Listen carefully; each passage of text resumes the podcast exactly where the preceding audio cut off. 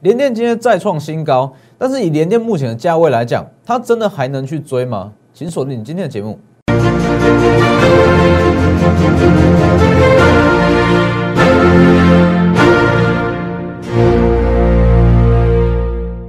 各位投资朋友好，欢迎收看真投资，我是墨图分析师钟国珍。今天加权指数小涨三十九点，但是加权指数目前就是区间震荡嘛，量缩整理，所以加权指数不需要花太多时间去研究。那以今天来讲，很多人都在讨论联电，今天联电再创高，那很多人会问：哎，老师，你不是说联电现阶段不建议去追了吗？为什么联电又创高？那其实我讲过，以风险报酬比来讲的话，联电这个价位，我不认为它是有投资价值在。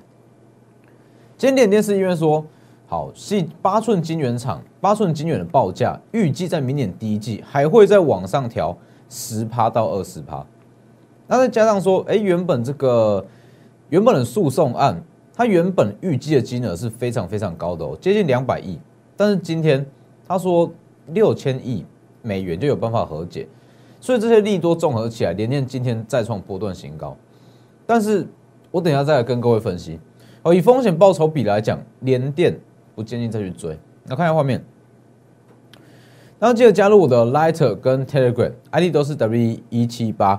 为一七八，我每天盘中跟盘后都会有几舍解盘跟一些获利机会，尤其是针对个股还有产业，我不只会跟各位说哪些股票可以买，包含说哪些股票我认为说基期已经偏高了，它短线上不容易有涨势，我也会告诉各位说哪些股票不能买。哦，所以记得加入我的 Lighter 跟 Telegram，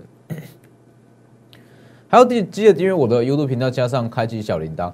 每天的解盘，每天的分析都非常及时，非常贴盘哦。有些获利机会，你晚个一天去看就会错过了，所以记得一定要开启小铃铛。那我们先看一下今天的加权指数。今天的加权指数，我就稍微简单带过就好了。目前加权指数它就是在量缩整理，量缩整理横盘嘛。那这种状况，其实你不用去预测说它到底会往哪边走。我讲过很多次了，像这种情况之下。不用特别去预测，到底会往上走还是往下走，就是针对个股去布局。包含贵买指数也是，不管贵买指数还是加权指数，现阶段都非常非常凌乱哦，所以不用花太多时间。后面给我。那其实各位今天去看新台币哦，这几天啊，这几天你去看新台币，新台币还是很强哦。那有些人会问，为什么新台币持续这么强，但是加权指数却持续量缩？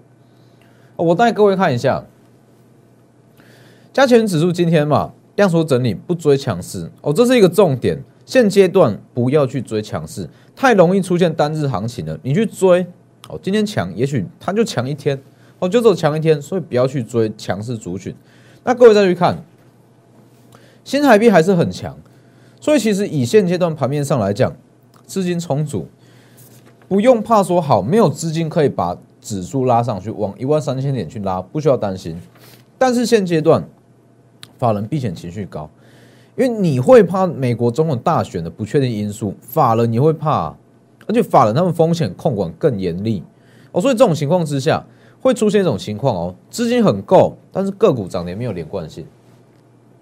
最大的问题就是说，好，现在很多资金嘛，但是法人他也不敢爆仓，他也不敢做的太长。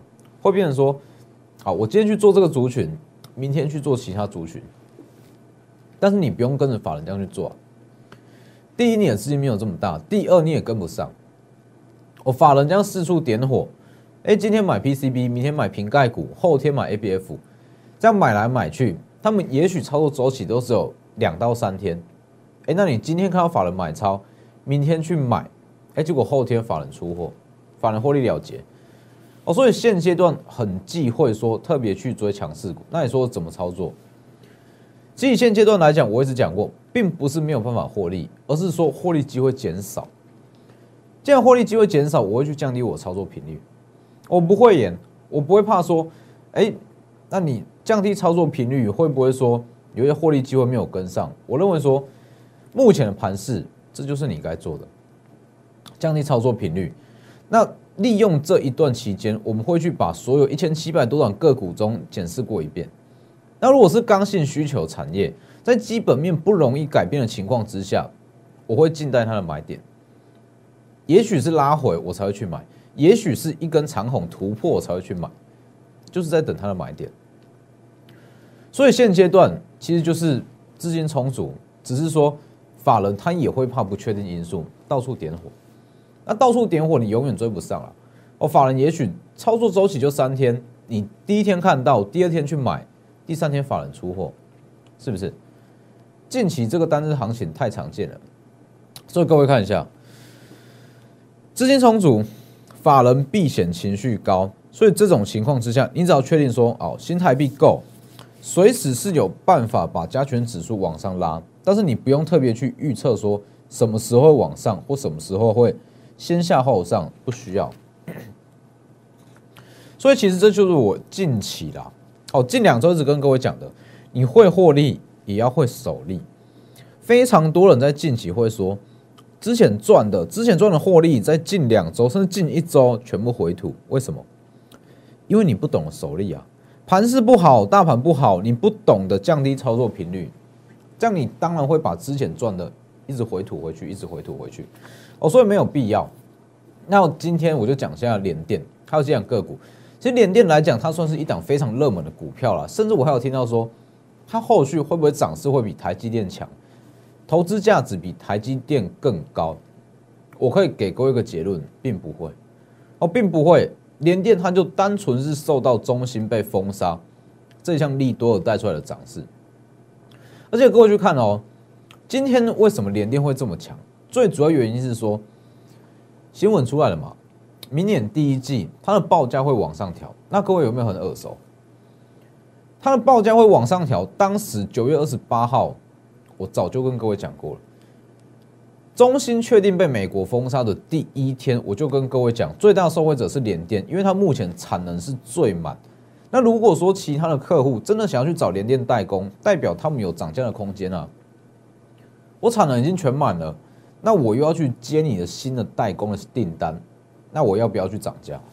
我要不要去跟你收更高的价钱？一定要啊！所以这种情况之下，跟我讲的几乎一模一样。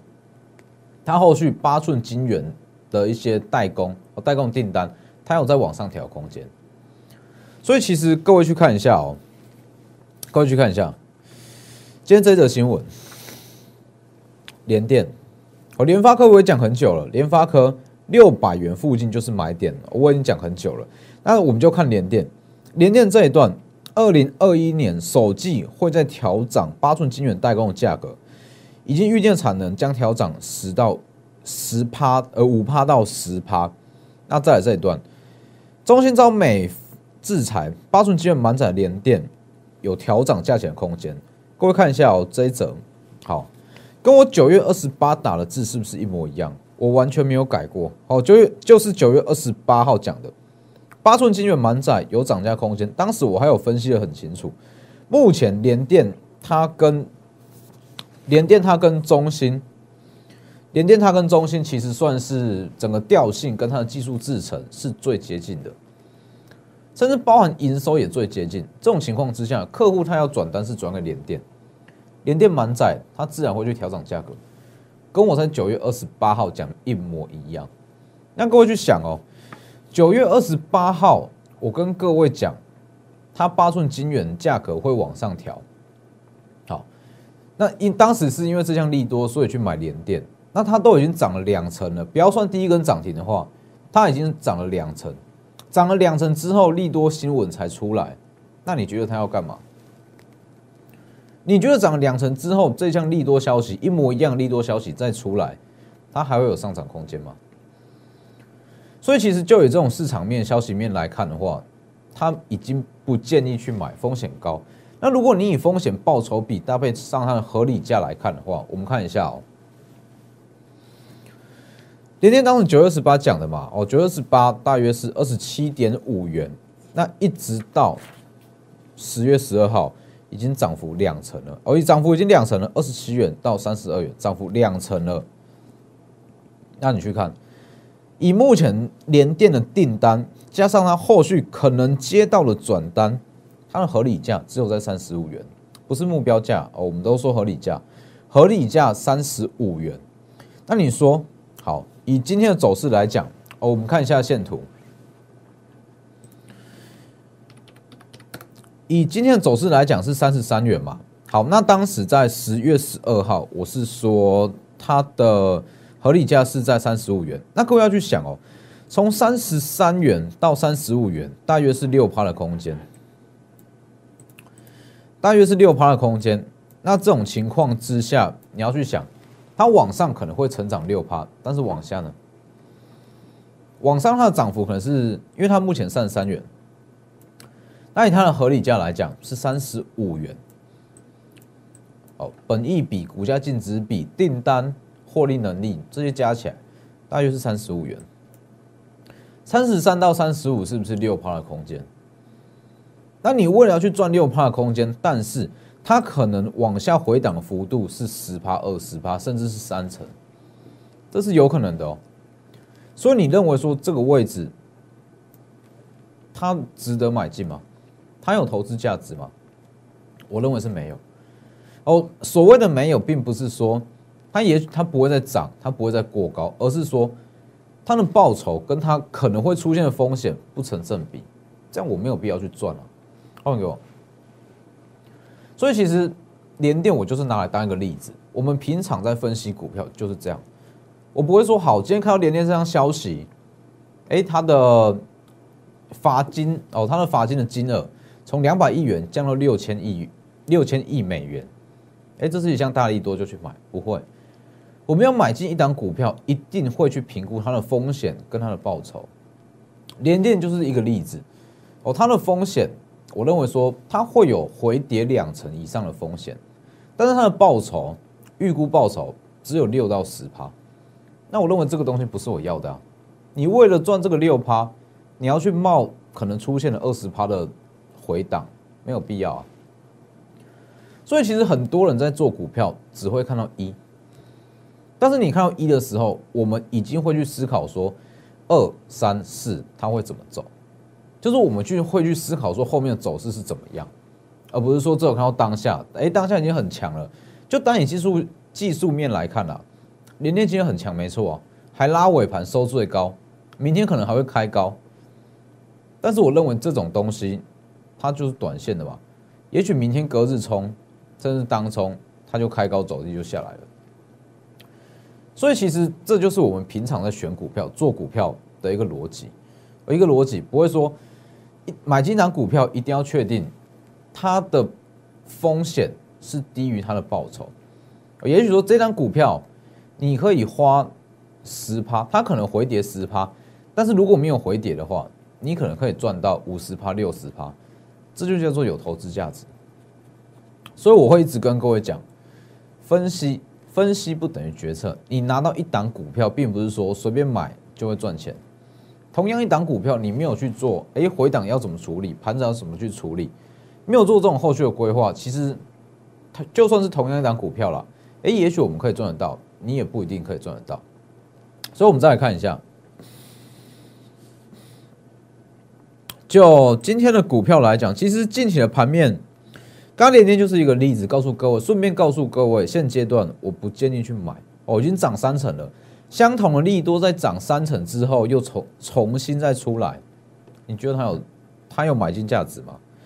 好，那看一下其他的，其实以现阶段来讲，我会去等，好，把一些我认为说不错，基本面不错，那它的刚性，它是刚性需求，基本面不错。不容易受到外在因素影响的个股先跳出来，那我会等它的买点。也许它是往回，我会买进，或者说往上突破，我会再买进。有很多股票，其实有很多好股票，包含双红、联茂，这些都是我认为，哎，真的可以去留意的股票，只是说买点还没有到。哦，我给各位看一下。像是三三二四的双红，三三二四的双红，其实很多人在询问哦，因为其实你如果要说到散热，双红它可以算是整个获利最好的一档散热族群。那当时其实至少有十个人以上私讯询问，哦，至少十个人以上私讯询问都是问双红能不能续报，我的回答都一样，好，各位可以帮我作证，我的回答都一样。两百三以下，因为目前双红它基期偏高，那再加上说有一些订单缺货的问题，机器偏高，所以它长线看好，双红长线看好，但是我会等到它拉回，拉回到深一点再去买。哦，两百三这个位置，在这一段横盘期间是最多人询问的，当时我的回答一律是说先卖，先卖，等到它拉回我们再去接。因为这种就是长线的刚性需求，但基本面不变的情况之下，拉回我们再去买，拉回再去买。还有一档哦，还有好六六九台骏，六六九台骏也是一样哦，这也是我们的观察名单，但是我也不会在现阶段去买。苹果销量好，台骏它一定是最大受惠者，还有包含三四零六的玉金光哦，也是一样。你说今天哎涨势好像不错，涨了接近四趴。但是这种情况都是视为说跌升后的反弹啦，还不会真的去买进。所以玉金光啦，还有这档也是六二一三的连帽，六二一三的连帽也是一样。我们在等一个买点哦，我在等一个买点，我不会现在去买，但是它一定是我的观察名单之一。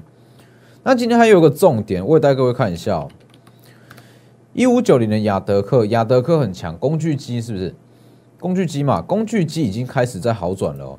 那工具机里面，我只推一档，我讲过很多次，二零四九上影，你不要跟我说，因为当时上影我是在这个位置推的哦，大约是两百八到两百九震荡，你不要跟我说它往下回跌就不看好，哎，看法就不对，并不是这样，它就是一个长线的趋势。一直延伸到第今年第四季跟明年第一季，它往下破底就去破啊，我们不会在现在去买啊，这就是一个长线的趋势，上影的我还是持续看好，而且近期我认为说就要去留意了，可以，因为这张是没有技术线图，但是各位可以去看一下上影，如果说站稳年线，就可以慢慢去布局或慢慢去慢慢去买进。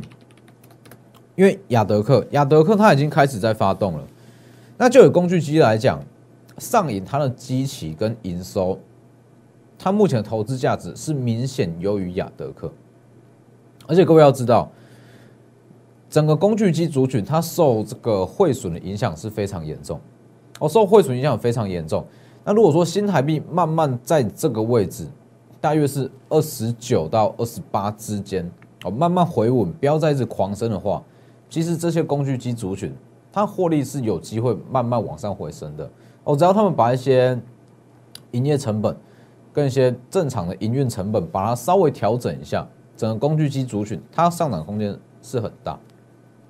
哦，只是说后面给我这些股票来讲，在现阶段我们就是会等它一个买点，我不会在目前这种哎大盘在横盘量缩期间去买。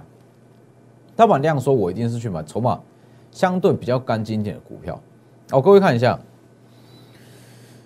所以联电十月十二号就讲过了，合理价三十五元，各位可以去验证一下哦，看三十五元这个价位过不过得去哦，可以去验证一下。所以分析不等于决策哦。刚刚所讲的双红啦、亚德克啦、上影啦、台骏、玉金光、联茂这些，全部都是分析长线的分析。问题是。短线进出长点要买多少？怎么买？这是决策。哦，你有分析不够，你知道这些股票长线是好股票，长线都看好，你没有进出长点的决策一样没有用啊。所以跟着我们操作最大的价值就是在于决策，而不是在于分析。好了，这一档 PCB 的转机股，今天也带各位看一下。今天整个 PCB 其实都算不错啦，新兴、锦硕、南电。那今天这一档也是上涨一趴，但是各位有个重点哦，它已经准备蓄势待发，快要过高了哦。今年 EPS 零点七，明年 EPS 一点五，几乎是大赚一倍，股价净值比是同业最低。